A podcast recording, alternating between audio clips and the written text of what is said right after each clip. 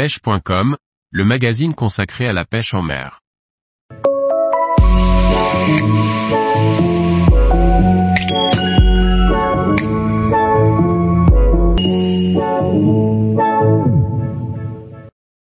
Où et quel poisson pêcher à la mouche en Bretagne cet été? Par Jean-Baptiste Vidal. La Bretagne est une région de choix pour pratiquer la pêche à la mouche que ce soit en eau douce ou en mer. Les possibilités sont nombreuses et les secteurs de pêche très variés. Il y en a pour tous les goûts. Un rapide tour d'horizon s'impose pour vous aiguiller avant d'aller poser vos mouches durant vos vacances estivales dans cette belle région. Un large panel d'espèces s'offre à vous. La Bretagne détient le linéaire côtier de France le plus long, avec plus de 2700 km de côte. Les accès sont nombreux et vous n'avez que l'embarras du choix. Pointes rocheuses, plages, falaises, criques, sont autant de possibilités pour aller tremper vos mouches et tenter de prendre vos premiers poissons marins.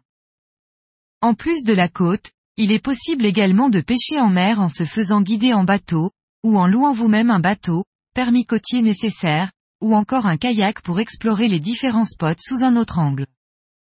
La pêche au streamer et mouches de surface sera tout indiquée et vous réservera de belles surprises.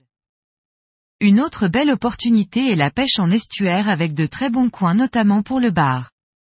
Il y en existe une multitude en Bretagne avec de très gros bars qui viennent manger crabes et crevettes dans les bordures. Royaume idéal pour la pêche à vue. Les espèces que l'on recherche principalement à la mouche en mer en Bretagne sont le bar et le mulet, mais il est possible de prendre également du lieu, en soie plongeante bien souvent, du chinchard, dans les ports sous les lampadaires de nuit notamment, ou du maquereau. Tous prennent bien la mouche, même si pour chaque espèce un matériel, canne et mouche, plutôt spécifique sera nécessaire. La Bretagne est une région salmonicole par excellence. Elle possède un important réseau hydrographique principalement de cours d'eau classés en première catégorie piscicole. La plupart des rivières sont en fait des fleuves qui abritent en plus des truites farios sauvages, des poissons migrateurs, saumons atlantiques principalement, mais aussi truites de mer, et selon la saison également des aloses, mai-juin. Connues pour leur petite taille, les rivières bretonnes sont pour autant très poissonneuses. Elles sont cependant assez techniques du fait de leur taille et de l'encombrement, ce qui n'est pas aisé pour le pêcheur débutant, même si certains coins seront plus adaptés.